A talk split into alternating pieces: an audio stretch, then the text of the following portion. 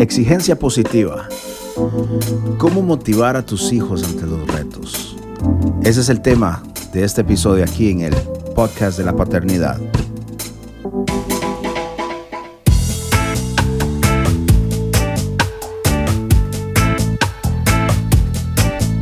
Hola a todos, ¿cómo están? Les saluda su servidor Jonathan Ávila en un episodio más del podcast de la paternidad. Hemos estado en una serie la titulamos Los tres recursos que todo padre debe de desarrollar para ayudar a sus hijos. Así, así es. Si de alguna forma tuviéramos que resumir qué son esas tres cosas que todo padre necesita desarrollar, necesita cultivar, necesita dominar en su rol como padre, serían tres cosas. Y obviamente estoy sobre simplificando ¿no? Eh, este rol de paternidad porque obviamente eh, ya ustedes se darán, cuenta que, no existe un manual exacto para ser padres, no existe un curso en la universidad. La verdad es que la vida en muchas ocasiones nos da esa bendición, eh, ese rol de ser padres y vamos aprendiendo conforme vamos caminando pero aquí estamos tratando de hacer sentido de nuestra dinámica de padres y bueno, para eso es este podcast, para eso es, esta, es todos estos recursos que damos eh, a través de lumeneducation.org. Les invito a que visiten lumeneducation.org y se den cuenta de todos los recursos que esta organización ofrece para ustedes, para sus hijos, para eh, madres, padres. Bueno, es una manera muy interesante en que esta organización está impactando eh, la sociedad y específicamente esta ciudad eh, de Dallas, Texas. Bueno, volviendo al tema, si tuviéramos que simplificar un poquito, un poquito, serían tres cosas que todo padre necesita desarrollar y es ah, el cariño, la exigencia y la comunicación. Son tres cosas. Así que estos eh, últimos podcasts ah, hemos eh, iniciado eh, hablando de eso. la semana pasada iniciamos hablando acerca del cariño, la importancia que es ah, el cultivar eso dentro de, nuestra, de nuestros hogares en general, tanto nuestras relaciones con nuestra pareja, pero también específicamente hablando con nuestros hijos.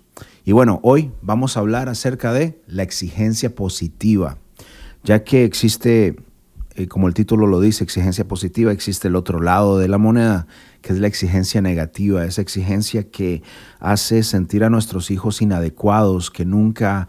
Eh, eh, pueden sentirse aceptados, nunca sienten ese, ese sentido de, de, que lo lograron, de que van por buen camino, nosotros como padres muchas veces entramos eh, en ese riesgo, corremos el riesgo de dar, imponer exigencias negativas sobre la vida de nuestros hijos. Pero sin embargo, hoy vamos a hablar unos minutos acerca de la exigencia positiva.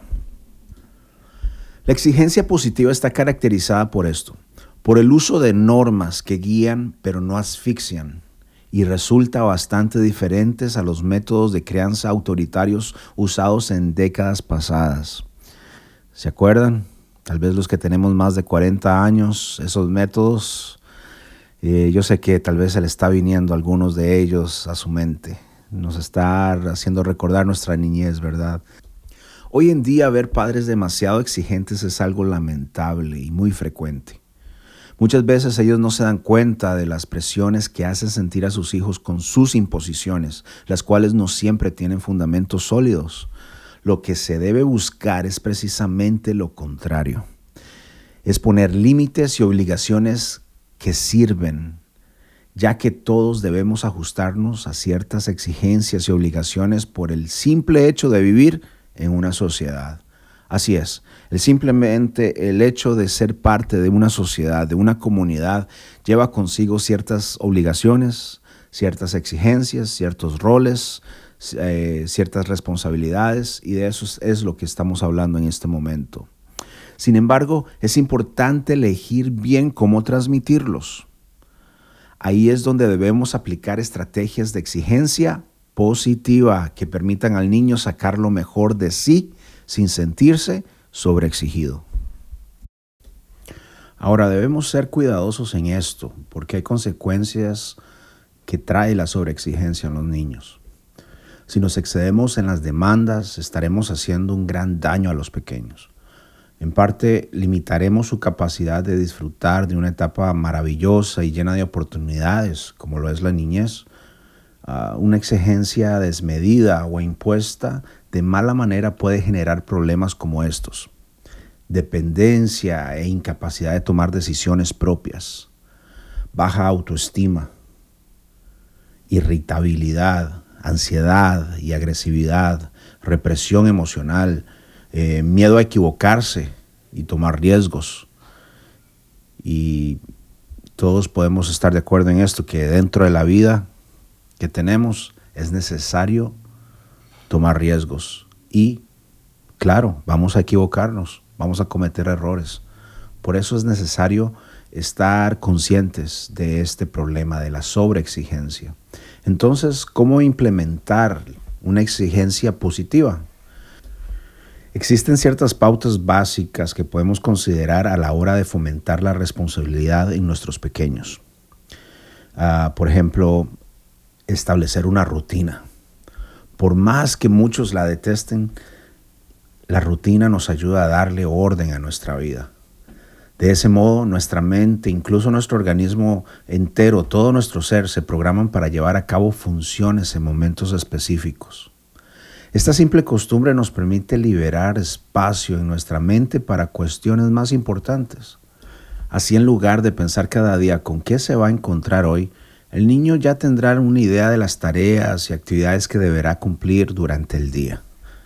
Además le permitirá conocer sus responsabilidades en cada situación. Por ejemplo, sabrá qué hacer luego de cenar. Eh, por ejemplo, deberá irse a dormir o deberá irse a hacer la tarea otro aspecto sobre la exigencia positiva es dedicarle tiempo a nuestros hijos. El fortalecer el vínculo entre padres e hijos es fundamental por muchas razones. La primera es que ellos eh, lograrán un mayor equilibrio emocional.